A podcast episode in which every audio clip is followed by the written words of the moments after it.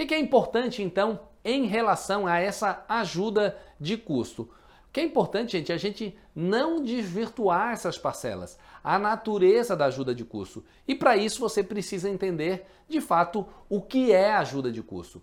E eu falo isso porque tenho dito, né, que muitas vezes força um pouco a barra no sentido de tentar dar uma aparência de uma ajuda de custo quando ela não é, justamente para ter os benefícios de tratá-la como uma parcela indenizatória. Então, para você não cometer esse equívoco de às vezes enquadrar como ajuda de custo, quando na prática não é, é importante que você entenda o que é uma ajuda de custo.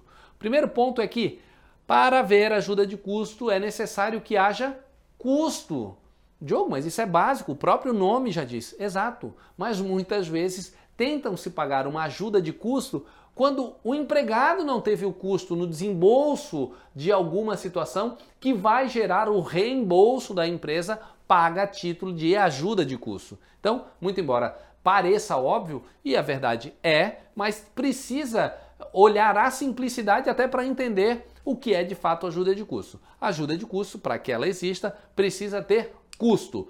E como eu falei, custo é uma despesa que o empregado tenha que desempenhar para o trabalho, né? Que tenha para desempenhar o trabalho.